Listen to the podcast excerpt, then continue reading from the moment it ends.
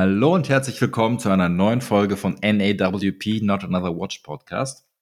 Wie in der letzten Folge angekündigt, ist es für uns nur fünf Minuten her, dass wir die letzte Folge aufgenommen haben. Für euch wahrscheinlich schon etwas länger her, als ihr die letzte gehört habt. Ähm, wir haben in der letzten Folge darüber gesprochen, was Rolex mit Bucherer gemacht hat, dass sie das geschluckt haben. Und kurz angerissen, dass dadurch eventuell was passieren kann oder auch nichts passieren kann. Ähm, und Eddie hat den klassischen Satz gesagt, selbst dadurch, dass Rolex Bucher gekauft hat, bekommst du deine Uhr immer noch nicht schneller.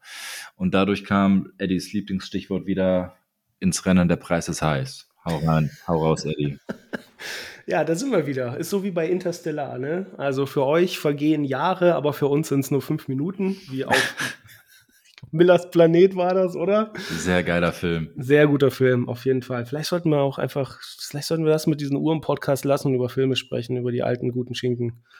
Ich habe jetzt gestern Gerne. neulich Django Unchained gesehen. Ähm, auch da merkst du einfach nicht, dass der Film elf Jahre alt ist.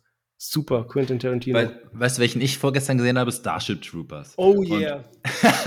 oh yeah, Starship Troopers. Starship Troopers denkt man, oh ja, Science Fiction und Bugs töten. Der Aber gerade in der heutigen Zeit, das ist ein so guter und tiefgründiger Antikriegsfilm, ja. weil er dir zeigt, dass es spielt in einer Dystopie, in einer auto, ähm, autoritären Dystopie. Und sorry, ähm, ohne politisch zu werden, aber schaut mal nach Russland und schaut euch dann diesen Film an. Vieles, was du da siehst, egal ob äh, irgendwelche Propaganda, welche Kriegspropaganda du dir anhörst, du siehst es in dem Film. Also das ist Realität in Anführungszeichen. Es wird ich mein, nicht gegen Max gekämpft, sondern gegen Menschen. Aber das, was da gezeigt wird mit den, da hast du ein Bild zum Beispiel gesehen in dem Film, äh, wo Soldaten in die Schule gehen und den kleinen Kindern äh, das, äh, die Waffe in die Hand drücken und dann sagt dieser Nachrichtensprecher, aha, ja, auch unsere Kleinen wollen schon die Insekten bekämpfen. Und das Gleiche siehst du in Kriegsgebieten, dass Soldaten in die Schule gehen und den kleinen Kindern die Waffe zeigen. Also. Ja, es ist wirklich ein, ein schöner Antikriegsfilm, der äh, auch sehr unterhaltsam ist. Also. Ja. Und ja, allein dieses, ich meine, ich muss mir vorstellen, wie sinnlos auch diese, diese ganze diese Kriegsmaschinerie ist. Ähm, du, die kämpfen gegen Käfer, hallo? also.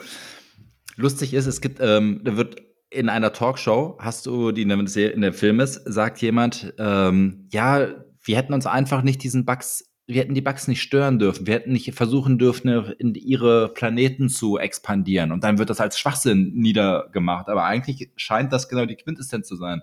Weil der Mensch sich versucht hat, auf dem Planeten niederzulassen, die Bugs hat versucht auszurotten, haben sich die Bugs halt gewehrt. Oh Wunder, ne? Und jetzt sind sie die Bösen und wir sind die Guten, die Menschen. Ja, obwohl der Mensch in dem Fall wahrscheinlich der war, der den ganzen Scheiß verursacht hat. So auch. Zum Thema Umwelt, ja. Ja. Also immer weniger Lebensraum für Tiere etc. Okay, aber das ist ein anderes Podcast-Thema. Wir, waren bei, wir waren bei der Preis ist heiß. Ähm, Falls ja. ihr äh, doch mehr über Filme wissen möchtet, schreibt uns, dann machen wir mal eine Sonderfolge. Oder wir schwenken komplett um. Jetzt aber, der Preis nee, ist aber heiß. Stimmt, wir könnten mal unsere Top 10 machen. Da, uh, das wird schwer. Gut, aber jetzt der Preis ist heiß. Also, wie sieht's aus auf dem Markt? Sind wir immer noch im Sturzflug oder haben wir den Boden schon gefunden, wie die technischen Analysten sagen? Äh, noch keinen Boden gefunden, meiner Meinung nach. Das wird auch noch bedeutend weiter runtergehen. Ähm, zum einen, wenn du, wenn man allgemein in irgendwelchen Uhrenmarktplatzgruppen ist, bei Telegram, äh, bei Kleinanzeigen, wo auch immer, und du versuchst etwas zu verkaufen, die Uhr geht nicht weg. Punkt. Ähm, außer du hast ein, ein super heißes Scheißmodell und du verkaufst es etwas unter dem aktuellen Marktpreis. Aber wenn du eine ältere Rolex verkaufst. Ähm, ein Bekannter möchte zum Beispiel seine Explorer 2 aus 2008 verkaufen. Die ist seit Monaten drin und er geht immer stückchenweise weiter mit dem Preis runter, weil sie nicht weggeht. Ähm, Im Rolex-Forum verkauft möchte jemand seine aktuelle Explorer 36 mm ungetragen verkaufen. Er kriegt sie nicht weg. Sie ist jetzt unter Liste.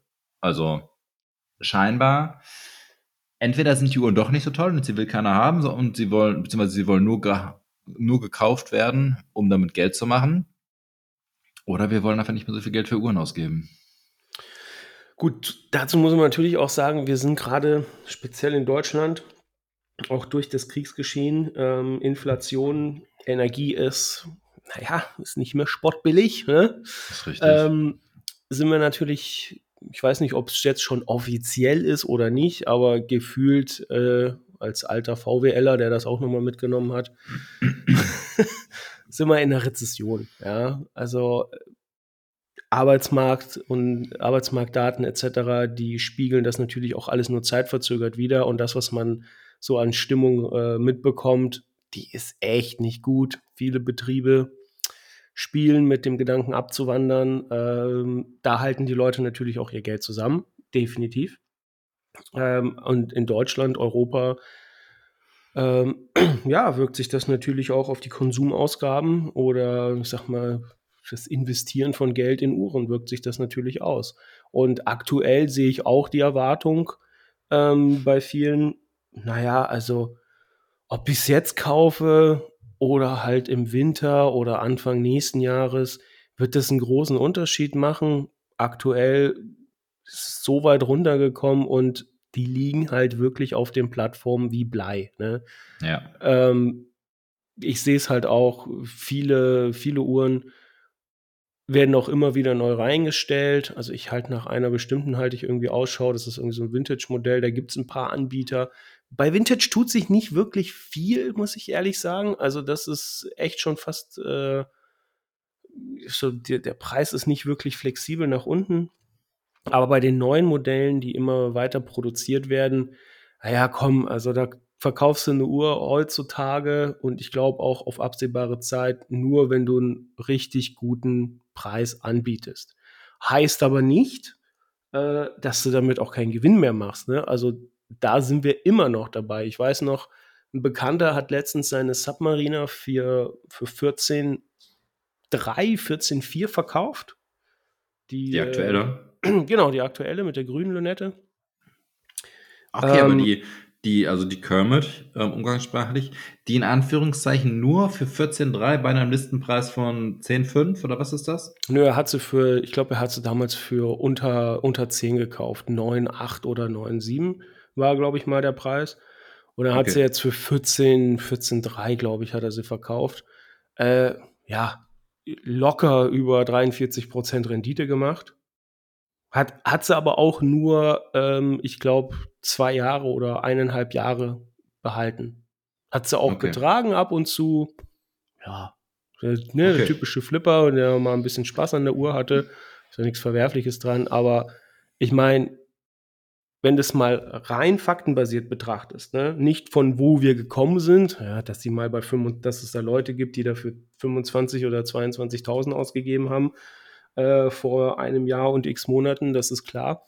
Ähm, nee, aber rein objektiv, ich meine, hast 10k reingesteckt, hast ne, knapp 10k reingesteckt, hast 14,3 rausbekommen, das sind 43% Rendite. Also worüber meckerst du denn? Und hast dabei noch Spaß gehabt an dem Ding. Ist so, ich bin voll bei dir. Also das hatten wir, äh, die beiden Sachen, die du ansprichst, haben wir beim, in den vorherigen Folgen schon mal kurz angesprochen. Erstmal Vintage, ähm, fällt nicht hm. bis ganz wenig, steigt vielleicht sogar eher, weil es gibt halt keine neuen Vintage-Modelle. Die Zahl ist halt endlich und es werden eher weniger als mehr, weil ähm, alte Dinger mal verloren gehen. Ähm, und gleichwohl sind die Preise zwar nicht mehr auf dem Peak von März 22, aber äh, du machst halt immer noch, wenn du sie dann verkaufen möchtest, sind sie halt immer noch bedeutend teurer als, als der Listenpreis. Aber es begrenzt sich halt auf die gängigen sehr gefragten Modelle. Submariner äh, mit grüner Lünette, Pepsi, BLNR, Daytona, eventuell noch eine Skydweller. Ähm, selbst die, ähm, die Sea Dweller mit der, mit der Red Note ähm, wird nur noch ganz wenig über Liste gehandelt. Ja. Die Explorer 36, habe ich ja schon angesprochen, meine ich, wird ähm, Unterliste mittlerweile, also ge leicht gebraucht oder gar nicht gebraucht, nur halt von privat verkauft, ähm, Unterliste in einem einer Verkaufsplattform gehandelt. Gleichwohl, wenn du bei Chrono24 guckst, wird hier natürlich noch Überliste gehandelt. Ähm, ja, Chrono24. Ja, der Händler will halt mal seine Marge haben, ne? Ja, ja, klar, klar. ja, also die, der Markt vor, ja, zum Peak hättest du auch noch eine Explorer 36 für ein Tausender Überliste verkaufen können oder 1500 Überliste, ne? Da dreht sich der Markt halt etwas und ähm, es werden nur noch die Hype-Modelle wirklich Überliste von privat zu privat verkauft. Ich habe letztens auch noch gehört von einer Woche, dass jemand seine ähm, aber verklebte ähm, 116610 LV, also die Hulk ähm, Submariner für 22.500 verkauft hat. Von einem Jahr hättest du dafür 30 bekommen, vor eineinhalb Jahren. So halt zum Peak im, im März. Aber wenn du bedenkst, dass die Uhr mal zum Listenpreis von 8600 oder was, was das war, so, das war noch eine 8 davor und dann mit 22. Ja, nett, wenn du sie gehabt hast zu dem Ding, ne? Ja, ich glaube, dieser, also darauf wird sich das wahrscheinlich beschränken. Diese, sag mal, die Professional-Modelle, wie sie heutzutage heißen, ähm, BLNR, also GMT, Submariner, aber da auch nicht wirklich alles, ne, ähm, wird noch, glaube ich, eine Zeit lang über Liste gehandelt werden. Da lassen sich auch noch ganz, also rein invest, also investitionstechnisch betrachtet, lassen sich da auch noch gute Renditen einfahren. Ähm, das sind auch, glaube ich, die, die immer noch sehr gefragt sind bei den Konzessionären. Aber ich glaube, die Bereitschaft, da großartige Zukäufe zu tätigen, wie das ja in den letzten Jahren gang und gäbe war, die ist schon deutlich abgenommen. Ich meine, es gibt ja auch nichts mehr, was du da irgendwie gegenrechnen kannst, ne, an Collier für 10k oder sowas. Ist so. Nein, aber okay. äh, es hat aber auch noch was Positives, muss ich sagen. Ähm, was denn? Naja, dass die Uhren wieder verfügbarer werden. Werden sie es? Das wollte ich dich nämlich gerade fragen. Naja, ich meine, sagen wir mal ehrlich, wenn du jetzt einen Submariner haben möchtest, ne, das die Rolex überhaupt, ja. Die klassische schwarze Submariner.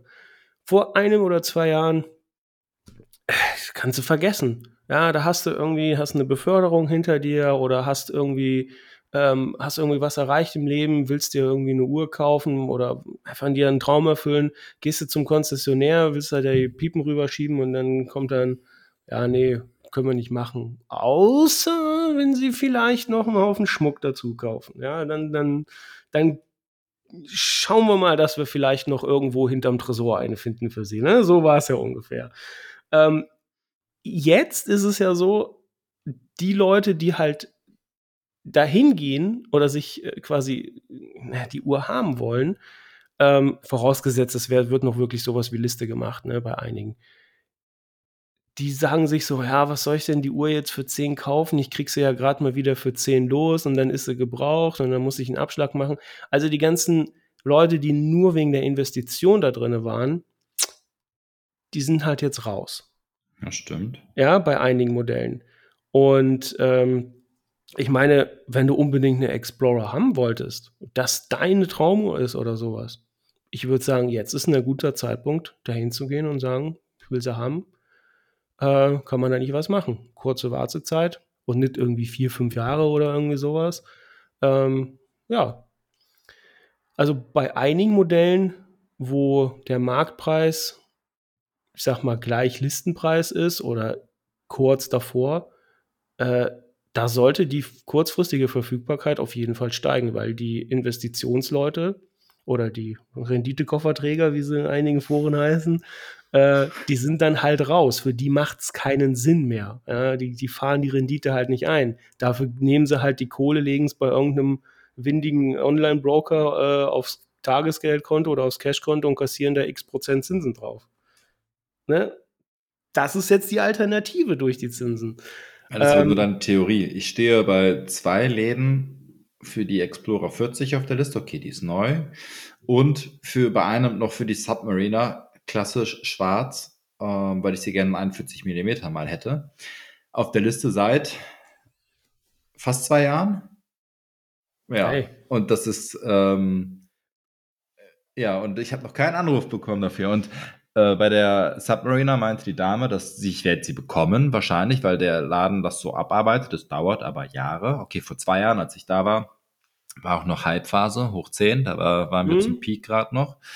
Ähm, aber auch jetzt bei der Explorer 40 meinte der Herr, dass er sehr viele Anfragen bekommen hat und er nicht weiß, wann er sie mir liefern kann. Also Gut. weiß ich, glaube ich ehrlich gesagt nicht, dass ähm, dieser vermeintliche Verfall der Preise, der in Klammern auch gar nicht eintritt, sondern er sich einfach nur ein bisschen reguliert, wirklich zu einer besseren Verfügbarkeit führt. Also nicht zu einer spürbaren Verfügbarkeit. Es kann aber, also da, es kann sein, wovon ich jetzt gesprochen habe, war, dass die Leute, die eine Uhr rein aus Investitionsgründen haben, aus Spekulationsobjekt, für die macht es keinen Sinn mehr, diese Uhr zu kaufen. Die sind halt weg. Der Rest, der bleibt halt immer noch. Und es kann natürlich sein, dass dort die Nachfrage, vor allen Dingen auch die aufgestaute Nachfrage, ne, so jetzt kriegst du endlich zur Liste, jetzt gehe ich auch mal wieder zum Konzi, jetzt macht's ja Sinn. Ähm, das kann natürlich sein, dass die immer noch sehr groß ist, aber ähm, die Zahlungsbereitschaft über Liste ist halt bei den Leuten einfach nicht da. Ne? Ja, okay, das stimmt. Ja. Also, dass dieser Batzen immer noch die, äh, ich sag mal, die Nachfrage, aber im Preis gekappt nach unten äh, treibt oder bestimmt, das will ich gar nicht bestreiten. Ich sage nur, dass ein großer Teil der Leute, die Uhren gekauft hat in den letzten Jahren, für die macht es wirklich keinen Sinn. Ich meine, die stellen die Uhren auf Kleinanzeigen auf den Online-Plattformen rein und ähm, teilweise noch mit Fantasiepreisen und keine Ahnung was. Immer wieder neu die kriegen sie nicht los. Ja, also ähm, das sind auch alles neue Uhren, die teilweise zwei Jahre alt sind. Teilweise noch mit Klebchen oder irgendwie sowas drauf, ja. Klar. ähm, ich denke, die müssen sich auch damit abfinden, dass die Kalkulation nicht aufgeht und dass die Leute, die zahlen es halt einfach nicht. Aus vielen Gründen, wirtschaftliche Gründe, ähm, einfach weil die Zahlungsbereitschaft nicht da ist. Ob es jetzt für die Hype-Modelle wie eine Pepsi oder sowas besser wird, das glaube ich eher weniger. Habe ich eine coole Story zu zur Pepsi, hat mir Dann ein Freund erzählt. Er war beim Konzi, bei seinem Konzi. Ähm, aus der letzten Folge haben wir ein bisschen über lokale Konzis gesprochen. Also sein Konzessionär, wo er, wo er war, äh, ist ein Lokaler, der eher so im Niemandsland von Deutschland sitzt. Ähm, und er hat sich für, er hat sich nach einer Pepsi erkundigt und ihm wurde gesagt, dass er nicht auf die Liste genommen werden kann, weil Rolex momentan keine Pepsi ausliefert, gar keine, weil es nicht möglich sei, die Farben auf der Linette zu mischen. Also, Leute, ihr habt hier die beste Info ever. Rolex schafft es nicht mehr, das chemische Verfahren, was bisher immer geklappt hat, wieder, sie schaffen es nicht mehr, es äh, zu vollführen, deswegen gibt es keine Pepsi-Uhren mehr. Ja, also ganz ehrlich, da kann. Sag doch einfach, ey, dass du keine wenn, kriegst. Richtig. Also, und wenn du einem, wenn du einen Kunden belügen möchtest oder ihm nicht die Wahrheit sagen möchtest, dann denk dir etwas aus, was plausibel ist, aber nicht, quasi eine Rolex schafft das chemische Verfahren nicht mehr, deswegen gibt es keine Pepsi-Uhren mehr. Das ist Schwachsinn. Entweder hat Rolex sich angelogen und du bist zu blöd, das zu kapieren, dass Rolex dir keine Uhren mehr geben möchte als Konzessionär, oder du verkaufst deinen Kunden echt für mega blöd. Also beides ist dreist und, und traurig. Geht gar nicht. das ist echt. Das ist echt eine Story, ey. Ja, aber mal, vielleicht ja. brauchen sie ja deswegen gerade ein neues Werk, damit sie die Lünetten wieder angepinselt bekommen. ich meine, es ist auch irgendwie ein chemisches, voll äh, automatisiertes Verfahren, glaube ich, was da diese Lünetten ja, erzeugt. Ich, also. ich meine, äh, okay, das sind Mutmaßungen. Es ging immer durch die Foren, ging oft dieses, ähm, dieses Gerücht, nennen wir es mal so, dass es, es, gab ja, es gab ja zuerst die, die Stahllünetten und dann ist ja auf Cerachrom umgestellt worden. Die gab es erst nur in Schwarz. Ne? Und angeblich gab es Pepsi nicht, weil es chemisch wohl schwer bis nicht möglich war, diese Farbkonstellation hinzubekommen. Ähm, dieses Rot-Blau, weil das ja ein Guss ist und du musst die Hälfte so, die andere Hälfte so. Ich bin kein Chemiker, keine Ahnung. Es wurde aber irgendwie so ein bisschen erklärt. Habe ich immer für ein bisschen Humbug gehalten, aber ich habe es mal so hingenommen. Ähm, aber sie haben es ja geschafft. Punkt. Und warum sollte jetzt auf einmal etwas an diesem chemischen, warum sollte sich jetzt an diesem chemischen Verfahren etwas geändert haben, dass es nicht mehr klappen sollte? Das ist totaler Schwachsinn. Ja, also die Sache ist ja, wie gesagt, das ist ja kein, Rolex ist ja keine Garage, ja, irgendwo äh, im Hinterhof von so Start-up-Zeug oder sowas, sondern es ist ein riesiger Weltkonzern. Die machen natürlich ähm, Produktinnovation auch innerhalb von Modelllinien. Das sieht man ja auch, dass die Lünettenfarbe sich teilweise ein bisschen ändert. Ich meine, jetzt hatten wir es bei der äh, hier bei der Kermit gehabt. Ne? Da ist es von so einem Emeraldgrün eher so Richtung ja, knalligem Grün gegangen, helleren Grün. Ähm, natürlich machen sie diese Farbneugestaltung der Lünetten. Aber das wird ja nicht sofort in den Produktionsprozess integriert. Ja, Klar. also äh, das, ich meine, man muss halt wegkommen von diesem Verständnis, irgendwie, ah, ich habe jetzt was Neues an Farbe kreiert oder ein neues Verfahren, jetzt sehen die Farben anders aus und jetzt stellen wir das sofort alles um. Ja, nein, auf keinen Fall. Äh, da wird es wahrscheinlich eine zweite Produktionsstrecke geben, äh, eine Teststrecke, ja, analog zur Softwareentwicklung, ähm, wo das erstmal ausgetestet wird, wo der Ausschuss gemessen wird und dann äh, irgendwann äh, wird dann die Hauptproduktion umgestellt.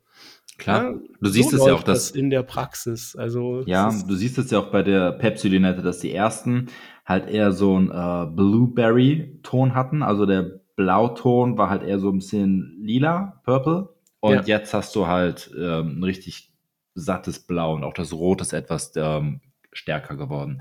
Dafür ist Rolex ja auch bekannt, zum Beispiel auch, dass sie das Grün der, der Kermit umgestellt haben von ähm, vom ersten Jahr zum zweiten Jahr. Der, ne? Also die, die Farben verändern sich halt ein bisschen. Dafür wurde ich übrigens auf Instagram, als ich das geteilt habe, haben mir einige vorgeworfen, dass ich Schwachsinn erzählen würde. Ich, sorry, ich habe einfach nur Fotos von Leuten geteilt, die halt auf der ähm, Uhrenbörse waren, auf der Uhrenmesse. Und es sieht halt echt so aus. Also Rolex verändert halt manchmal die Farben, weil ja, aus natürlich. Gründen. Genauso wie du auch ähm, auf Ziffernblättern, auch bei der Hulk zum Beispiel, hast du, äh, ich glaube, mittlerweile drei verschiedene, oder du hattest drei verschiedene Ziffernblattvarianten, wo ja, sich MK minimale 2, 3, 4, 5 gibt es so, glaube ich, ne? Ich meine drei, aber ich weiß es nicht genau. Ich meine, es sind nur, in Anführungszeichen, drei, da haben sich ja kleine Feinheiten verändert.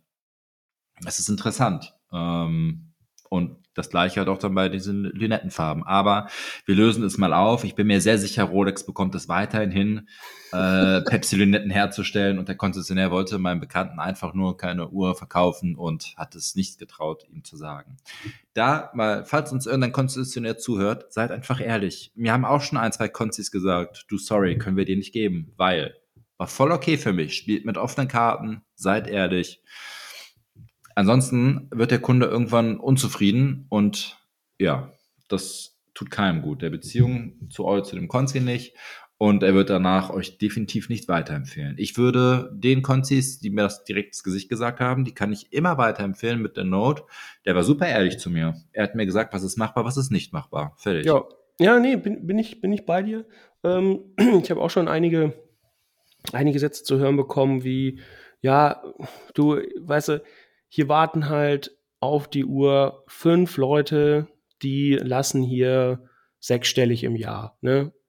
Ähm, da habe ich ein ganz anderes Problem, wem ich von diesen fünf Leuten die nächste gebe, wohl wissend, dass die fünf sich einmal im Monat auf dem Golfplatz treffen und natürlich jeder mit seiner neuen Uhr da irgendwie äh, angeben möchte beim Golfspielen. Und die anderen vier, denen ich die Uhr nicht gebe, die rufen dann wütend hier an. Ja? Ähm, und denen darf ich dann halt erklären, ja, wegen dem und dem und jenem. Ähm, also sowas habe ich auch schon mal gehört und habe ich gesagt, naja klar, also äh, wenn ich dieses Problem hätte, dann würde ich mir die Uhr ja selber gar nicht verkaufen. Ja? Ähm, so what, ja. Aber ähm, das Beste, ja. was ich mal hatte, war, ich war bei einem, da wollte ich mir meine erste Rolex kaufen. Und bin zu dem Konzessionär reingegangen, meinte bla bla, ich hätte gern die Halt, bla bla bla. Und damit sie, das dauert aber sieben Jahre, mindestens. Und dann meinte ich, ja, okay, ich warte so lange. Hat sie so blöd geguckt, die Verkäuferin.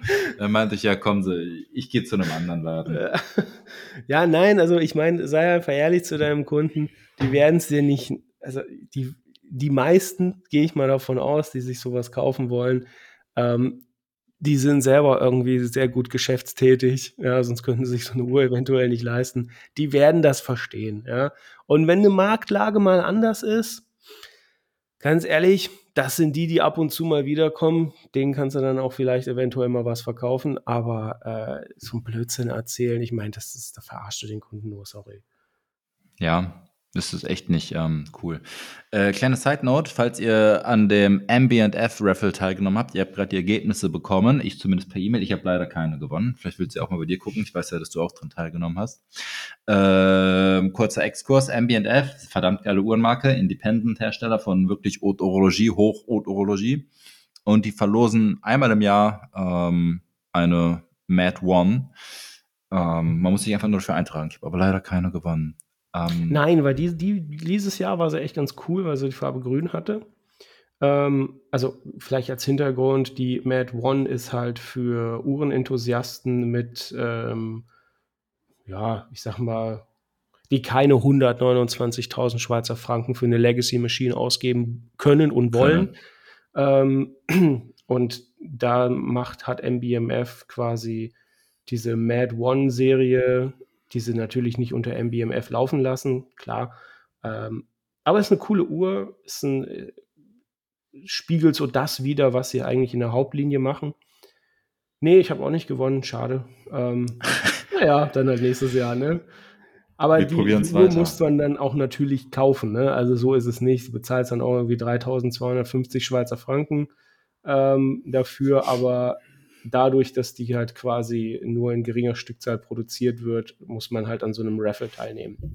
Side Note, okay, kommen wir wieder zurück zu Preis ist heiß. Was heißt das jetzt für jemanden, der eine Rolex kaufen will? Ihr müsst Eure unbedingt Preise zahlen oder doch lieber zum Konzi? Was denkst du? Ich, die einfachste Lösung ist einfach, äh, es gibt so Online-Seminare, die kann man besuchen. Wenn man die strikt befolgt, bekommt man direkt eine Uhr. Komm in die Gruppe. ja, lass uns eine Gruppe aufmachen. Ich gründe eine. Beim nächsten Mal bekommt ihr den Link zu der Gruppe. Ich habe einen, heiß, hab einen heißen Tipp, dem Konzi ab und zu mal Pralinen und Blumen schicken kommt auch ganz gut nach Ladenschluss, ihm da aufzulauern. okay. Nein, nein, nein. Was, was, was soll man machen? Ähm, ich würde ganz normal zum Konzi gehen, öfter mal mein Interesse bekunden. Ähm, ich schreibe meinem Konzi auch regelmäßig, nicht täglich, nicht wöchentlich, auch nicht unbedingt monatlich, aber alle drei Monate sage ich mal, hey, wie sieht's aus? Ich habe immer noch Interesse. Ähm, oder ich fahre vorbei und quatsch mit ihm.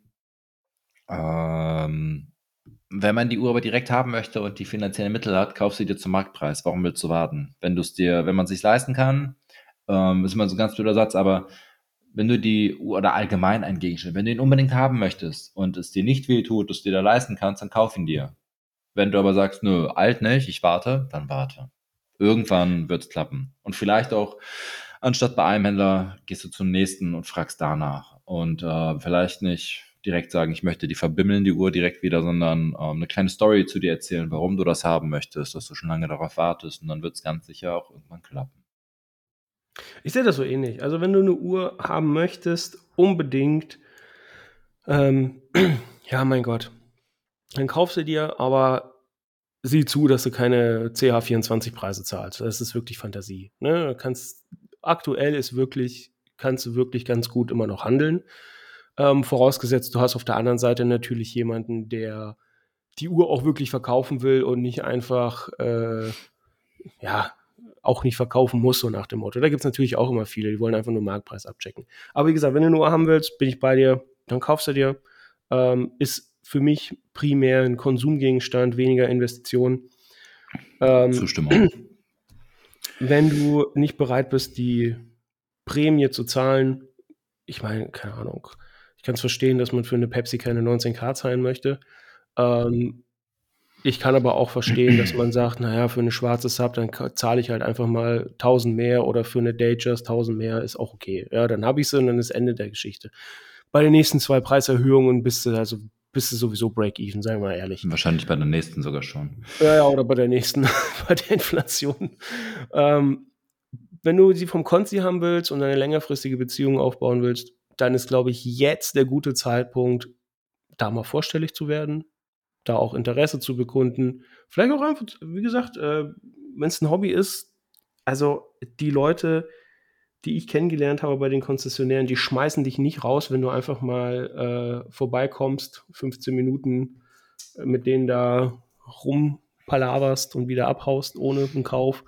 Ähm, das ist auch, glaube ich, Tagesgeschäft bei, den, bei vielen Konzessionären. Klar, das gehört dazu, allgemein ja. zum Verkauf. Lass mich kurz, wir haben gerade über Preise gesprochen äh, und über Urologie. Das ist eine sehr geile Überleitung zu etwas, was wir noch nicht angesprochen haben, was wir aber ansprechen sollten. Oh ähm, nein, die Plastikdinger kommen ja. jetzt. Scheiße. Swatch ey. und Blancpain.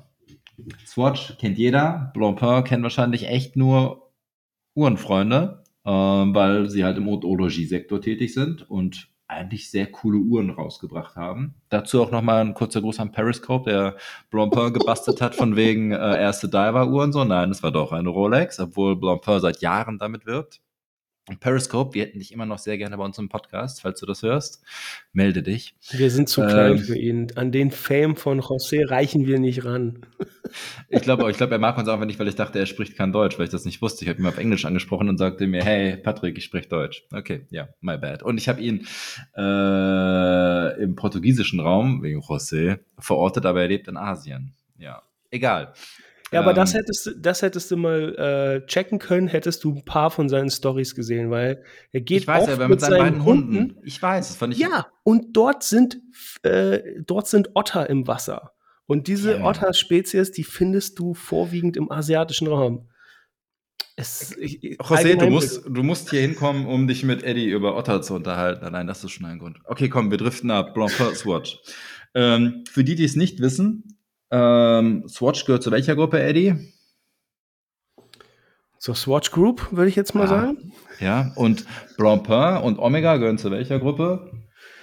Boah, das ist schwierig. War es Richemont? Nee, müsste auch Swatch sein, oder? Mhm. Und Swatch war, so hörte man, vor knapp zwei Jahren echt kurz davor, den Bach runterzugehen. Und äh, keine Ahnung, ob das der Grund war, aber es passte. Hat man einfach einen Klassiker von Omega genommen und die Swatch Speedmaster rausgebracht. Und oh weh, der Hype ist losgebrochen. Er war echt groß. Es wurden teilweise, wie teuer sind die Dinger? 200, 300 Euro. Ähm, 285, glaube ich, ne? Wurden für am Anfang für über 1000 Euro verkauft ähm, auf den einschlägigen Plattformen. Oh, der Hype hat natürlich immer nachgelassen. Ähm, wird, wird immer noch gern gekauft, die und gern getragen. Man sieht sie oft. Ähm, man hat auch gesehen, dass sie abfärbt am Handgelenk. Ähm, zumindest das eine Modell habe ich öfter mal so blaue Handgelenke gesehen. Ich weiß nicht, ob das mittlerweile ähm, behoben wurde. Jetzt gibt es die Swatch Plus Blancpain. Sie sieht eigentlich sogar relativ cool aus, finde ich. Aber wie teuer ist die? 450 Euro? Ja. Ähm, äh, würde ich mir eine andere Uhr für holen. Weil du hast dann das ähm, Swatch Urbex System 51 drin. Ich hatte die Uhr mal selbst, als sie neu rauskam. 51, weil Automatik Urbeck aus 51 Teilen. Aber äh, das lief alles andere als smooth. Also ich habe die Uhr direkt weitergegeben, weil sie mir keinen Spaß gemacht hat. Und wenn ich das Uhrwerk in einer 450 Euro Uhr habe, nee, sorry. Also ich kann den Marketing-Gag daran verstehen. Klar. Dass man sehr, sehr jungen und ich sag mal, in dem Segment zahlungsunfähiger Kundschaft die Marke schon sehr früh näher bringt, den Gedanken verfestigt, später einmal sich so etwas kaufen oder leisten zu können und zu wollen, ähm, ist, ist ein extrem guter, geiler Marketing Move, ähm, der dir nachhaltig Kundschaft quasi bringt. Ähm, rein vom ganzen BWL-Marketing jetzt alles mal weggewischt, aus der, aus der Enthusiastenseele gesprochen. Also mir drückt echt die Schläfe, wenn ich mir diese Dinger angucke, echt. also ja, aber aus der Enthusiastenbrille gesprochen, könntest du eigentlich auch sagen, geil, du bekommst ein ein Haute Horlogie gehen für 450 Euro.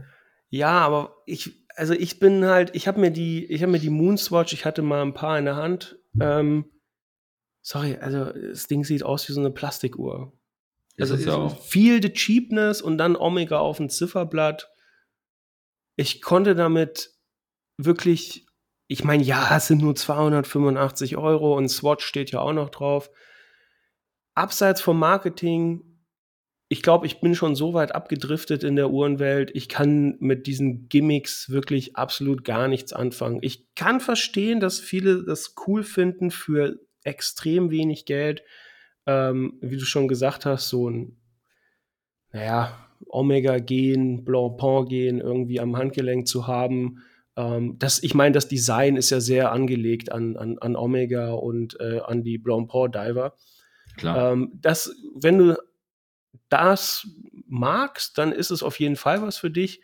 Ich sehe halt das Gesamtpaket. Ich finde die Ich finde die Farbgestaltung teilweise grotesk. Ähm ich finde auch, wenn ich mir die, die, die Swatch, diese Türkise angucke, ich meine, da steht Mission to Your Anus drauf. also, und dann färbt das Ding auch noch ab, ja. Bioceramic, was auch immer das sein soll. Weiß nicht, wenn ich es in Essig einlege, vielleicht löst es sich auf, keine Ahnung. Der Test war mir bisher ein bisschen zu teuer. Wenn ich mir jetzt die neuen Blanc Pons angucke, ich meine, ja, du hast da irgendwie so ein bunt verziertes Caseback ähm, Uhrwerk dahinter durch Also Glas das Uhrwerk ist schön gemacht. Das, das kann man, für die Preisklasse ist das schön, okay, es wird bedruckt sein, aber ja. dafür sieht es ganz nett aus. Ich, ich, ich kann aber beim besten Willen nichts mit diesen Uhren anfangen. Und ich hatte jetzt neulich so eine Blancpain in der gelben Variante äh, in der Hand, hab's, hab sie dann auch an mein Handgelenk gezogen und das erste, was mir in den Sinn kam, war irgendwie, ja, feel the cheapness. Es ist ja, wirklich, es, es, ist, also. Da fällt mir ein, ich hatte mal, ähm, ich habe mir mal, als ich mit Instagram angefangen habe, eine ähm, Soki-Uhr gekauft. Da finde ich die noch. Das war eigentlich ein Rip-Off der, äh, der Submariner. Und die hat 35, 40 Euro gekostet oder so oder sogar weniger, ich weiß es nicht. Und ähm, die sieht, also wo du meintest, feel the cheapness, ja, du hast es halt komplett gespürt, ne? Aber ja. sie hat halt auch nur 35 Euro oder so einen Scheiß gekostet ähm, und nicht 450 ja. Euro.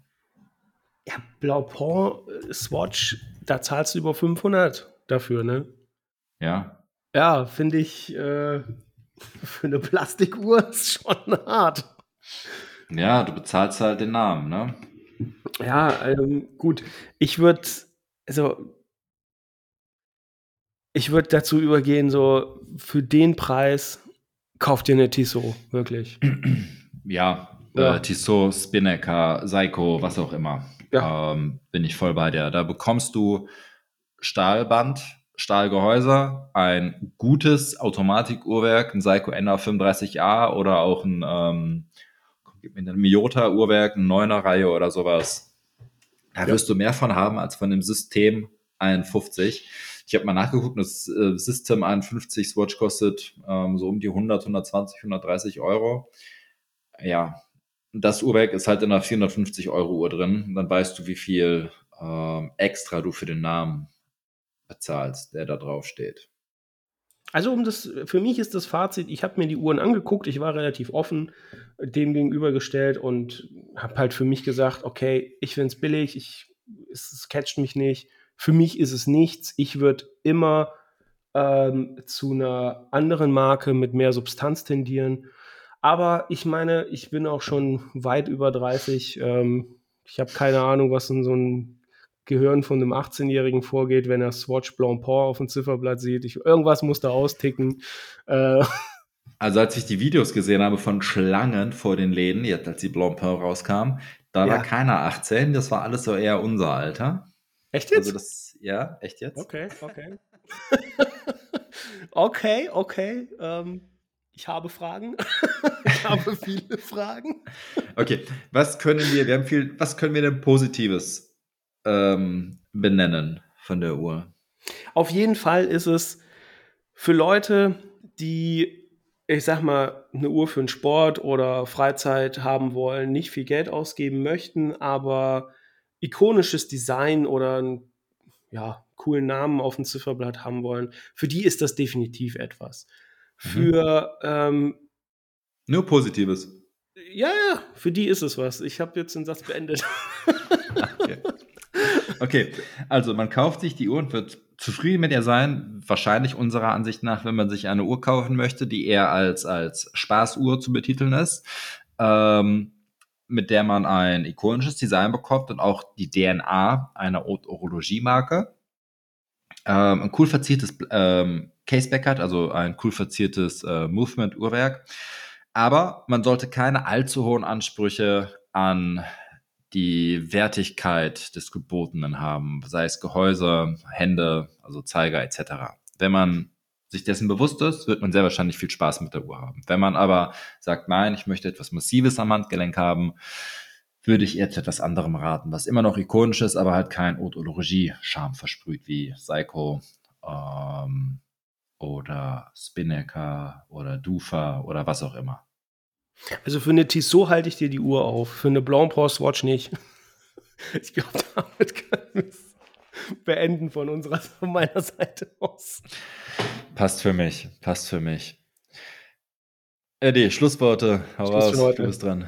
Schluss für heute. Schluss für heute. Ähm, jetzt haben wir Folgen aufgenommen. Ich glaube, wir sollten Besserung geloben, dass wir das frequentierter machen, da die Rückmeldungen doch sehr positiv sind. Ich glaube auch aufgrund unserer Ehrlichkeit. Ähm, das, was wir, glaube ich, gehört haben an Rückmeldungen, ist, dass es gut ankommt und dass wir das eigentlich frequentierter machen müssen. Und da gelobe ich Besserung auf jeden Fall.